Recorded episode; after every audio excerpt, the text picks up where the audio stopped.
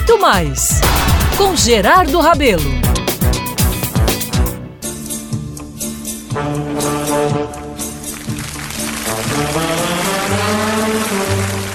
Amigos e amigas, era assim, com essa música emblemática, aqui em João Pessoa ou Campina Grande, que as festas de um grande personagem de nossa sociedade eram abertas.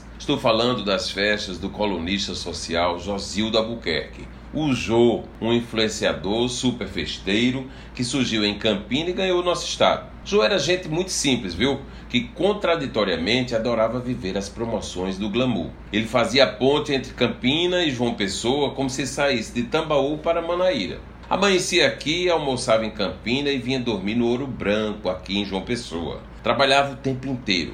Ditava textos para as colunas, ele não sabia datilografar, muito menos escrever Fazia fotos por onde passava, mesmo sem ter filme nas máquinas. Mas as poses eram feitas, né? E isso é o que valia e todos ficavam felizes. Vendia mesas, arranjava patrocínios de suas festas, contratava orquestras e atrações, em geral misses do Brasil afora e artistas das novelas. Mas mesmo nessa vibe empresarial chique e competente, se permitia a simplicidade. Fumava muito, sorria e conversava fazendo aqueles salamaleques de afetação super engraçados. E o incrível, meus caros, é que as festas do Jô tinham temas diferentes, viu?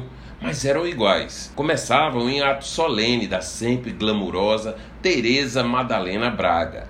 Vinham entregas de certificados, desfiles de misses, apresentação de atores e tinha, é claro, né, a presença de poderosos colunistas regionais. Nas festas em Campina Grande, por exemplo, era a orquestra soltar os primeiros acordes no clube campestre para entrar em cena o cantor Tan com a mãe Amelinha Barros. Eles dançavam muito bem e todos adoravam assistir. Também surgiu no dancing, naquela coreografia tradicional de circular o salão, em passos dançantes, fazendo cumprimentos aos amigos das mesas de pistas, gente como Jeová e Eliane Carvalho, Maurício e Marília Almeida, Geraldo e Albanita Dias. A festa rolava, ficava linda, e aí a uma certa hora, quando tudo estava esquentando, os olhares de todo mundo se voltavam para a porta do clube. Era sinal de que tinha chegado ao ambiente a sempre deslumbrante Pantera da Serra, Tamar de Araújo Celino. Meus amigos,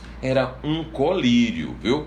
João andava o tempo inteiro entre a portaria e o salão e, nesse percurso cheio de papéis à mão, olhava para o palco e dava algumas ordens. Nesse vai e vem, claro, né, se permitia, tomava bons goles de cerveja. Resultado é que no final da festa ele estava nas nuvens, rindo muito com o sucesso e comemorando. Jô fez história, meu povo. Atravessou gerações apresentando debutantes, glamour girls, damas de sociedade e anunciando as famosas badaladas do jogo. No final dos anos 90, quando o mundo sofria a morte de Fred Mercury e o Brasil chorava a partida de Cazuza, Jô se despediu do mundo em Campina Grande. Foi num 7 de setembro. E naquele dia eu escutei de Dona Jesus Freire, uma senhora elegante que nem frequentava os salões, mas sabia muito bem do sentimento social. Campina acordou triste hoje, meu filho. Foi uma grande tristeza. Mas ainda bem que tantos anos depois, para nós, Não morreu.